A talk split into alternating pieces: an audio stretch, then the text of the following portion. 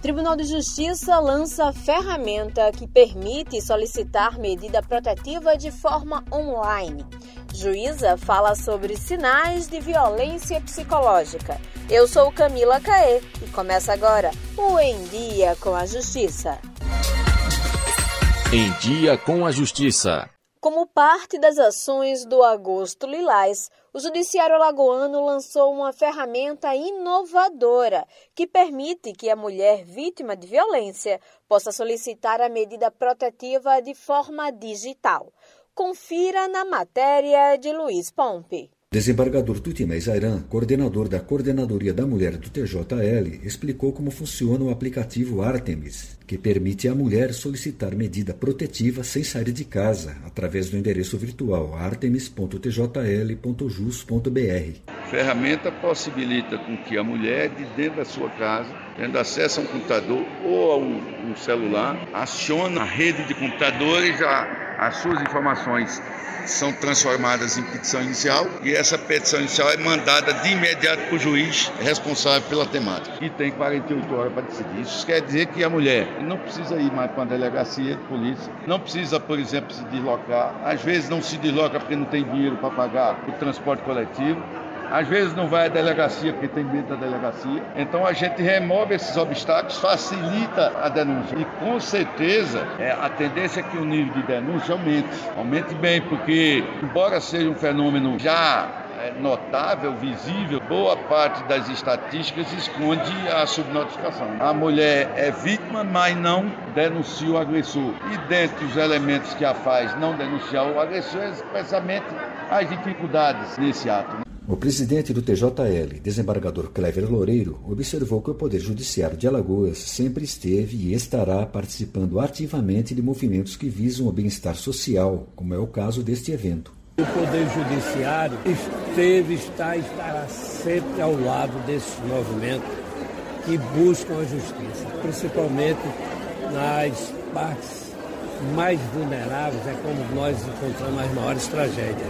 A violência doméstica contra as mulheres, não só física, como também a violência moral, psicológica, tudo enfim a mulher sofre aquela lei e não sai, muitas vezes, porque não tem para onde ir. Aí se submete a essas humilhações, a essas agressões psicológicas, físicas, as mulheres que são carentes, não tem emprego, é dependente do marido, enquanto acontece também classes mais privilegiadas, mais ricas, acontece também. Só que nessa condição, essas mulheres já têm onde pegar, ficar no hotel, procurar família e por aí afora. Então, por isso que esse encontro e tantos outros que virão, Marcel, o Judiciário, estará fazendo no dia, só no dia 23, outro movimento desse, né? Para relembrar o aniversário da lei que passou a vigorar para a Coedice de Abril de Maria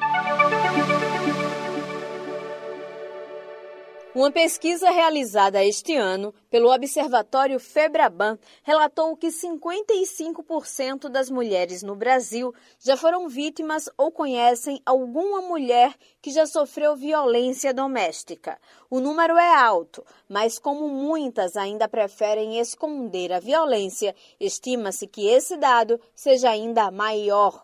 Para a juíza e membro da Comissão da Mulher do Tribunal de Justiça de Alagoas, Eliana Acioli Machado, o medo ainda é um obstáculo. É, por medo, pela falta de informação sobre a rede de proteção, é, pela dependência é, financeira ou mesmo emocional. São vários os fatores. A gente não pode. E às vezes são esses vários fatores numa só vítima.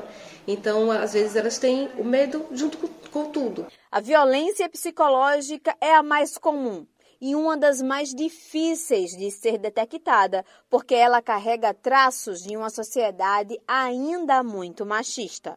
Culturalmente, infelizmente, a mulher foi feita para aguentar esse tipo de violência, porque ela é naturalizada. Então a mulher fica e o homem começa a diminuí-la, começa a restringir a sua liberdade, limitar a sua liberdade, seja a liberdade de ir e vir muitas vezes, é, ou a liberdade até do pensamento, de, de, verbalizar o que, o que pensa. Então, e aí ela vai é, se sentindo diminuída, vai perdendo as forças, sabe que dificilmente vai encontrar o amparo, o acolhimento da família é, para é, é, romper esse ciclo e ela fica ali aprisionada. É, é, e ela fica aprisionada muitas vezes por muitos anos. A família e a sociedade também têm um papel fundamental na luta contra a violência doméstica. É preciso conscientizar a população de que a mulher é um ser livre e com direitos iguais aos dos homens. Nossa estrutura é, social ela é muito machista, é patriarcal e ela é preconceituosa, ela é desigual. Então, quando você, você educa as pessoas com palestras educativas, palestras preventivas mesmo, a, a, a, sociedade como um todo e a família começa a mudar a concepção. Mas isso não é algo muito rápido, é uma construção. É, é, é uma construção com lutas feministas, com lutas é, da, de entidades de classe, poder judiciário e eventos como, como os que vêm sendo realizado, realizados pelo, pelo poder judiciário e por outros é, atores da justiça.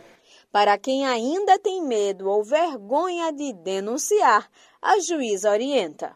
A mulher vítima de violência ela precisa saber que ela vai ser acolhida pelo, pela rede de proteção e para isso ela precisa ter conhecimento de que existe a rede de proteção. O Poder Judiciário mesmo tem a Casa da Mulher Lagoana aqui em Maceió que pode receber mulher de todo o estado e é, é o primeiro acolhimento. Mas em outros, outras, outros municípios também tem estrutura, mas se não tiver, pode vir para a Casa da Mulher Lagoana, sim. Mas o que é necessário é a mulher compreender que existe uma rede de proteção, é, que, a, que vai acolhê-la que, é, e que tem saída, tem, de acordo com as parcerias que são feitas também pelo Poder Judiciário essa, a, a, o, o, ciclo da violência ele pode ser interrompido, deve ser interrompido, e a mulher precisa ter consciência disso. O Em Dia com a Justiça fica por aqui. Para saber mais sobre as notícias do Judiciário Alagoano, é só acessar tjl.juiz.br e seguir o Tribunal de Justiça nas redes sociais. Até mais!